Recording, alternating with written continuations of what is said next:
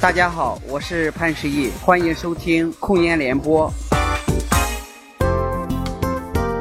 网罗全球控烟资讯，就在控烟也时尚的控烟联播。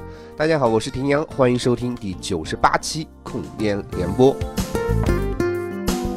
想必大家都听说过“饭后一支烟赛过活神仙”的说法，但是有多项调查已经表明，饭后吸烟其实对身体危害更加的严重。那么，性生活后吸烟对身体危害大吗？健康第一线的消息：英国一项最新研究发现，性爱后吸烟对人体的危害会大大增加，是平时烟草危害的十倍。研究人员指出，首先，烟草中的尼古丁对中枢神经系统有先兴奋后抑制的作用，一氧化碳对人体的影响也很大，它们都会降低人们体验美妙性爱的感受。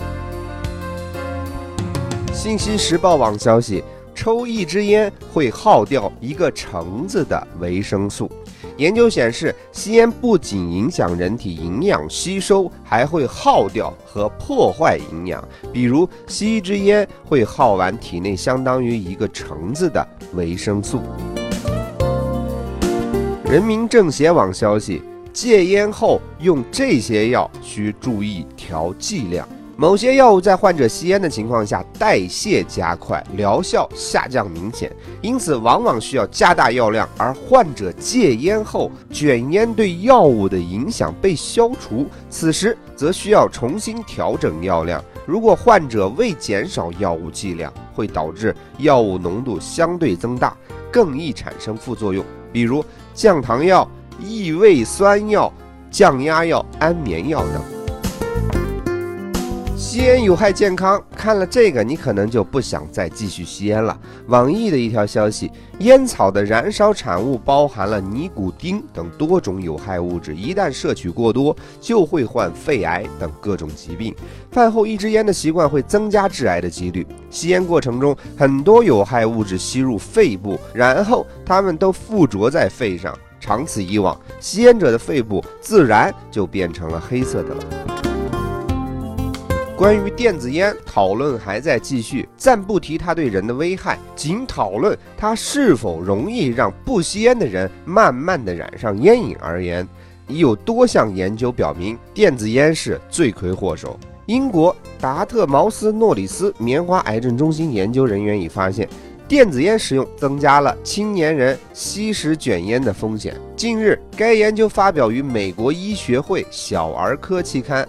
研究人员分析了几项针对青年中非吸烟者的研究，目的是找出起初吸食电子烟是否会增加转向吸食卷烟的风险。研究结果是肯定的。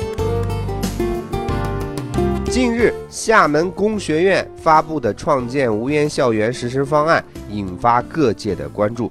搜狐网的消息，创建无烟校区当坚持教育为先的态度。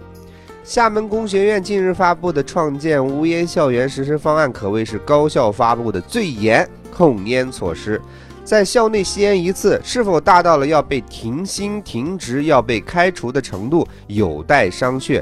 当坚持教育为先的原则，辅以令人接受的适当惩处，方显教育的善意和文明，也方可让禁烟方案真正的落地，达到其初衷的目的。新浪网消息：易烊千玺、关晓彤、王嘉、陈曼登上纽约时代广场，呼吁控烟。近日，易烊千玺、王嘉、关晓彤、陈曼作为控烟倡导者登上了美国纽约时代广场纳斯达克塔楼大屏幕，呼吁大家不要吸烟，积极展示中国青年人的时尚公益态度。以干净闻名世界的新西兰近日又出台了更加严厉的禁烟令，新西兰奥克兰将发最严禁烟令，露天餐厅也不许吸烟。奥克兰市议会正在制定措施，从二零一八年开始禁止在海滩、市中心以及露天餐厅等地吸烟。中心禁烟区域包括 CBD、都会中心、镇中心以及邻里中心等。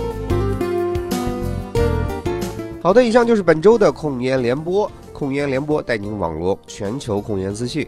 更多的内容，欢迎关注“控烟新探索”微信公众账号，给我们留言互动。我是庭阳，祝您一周好心情，咱们下周再见。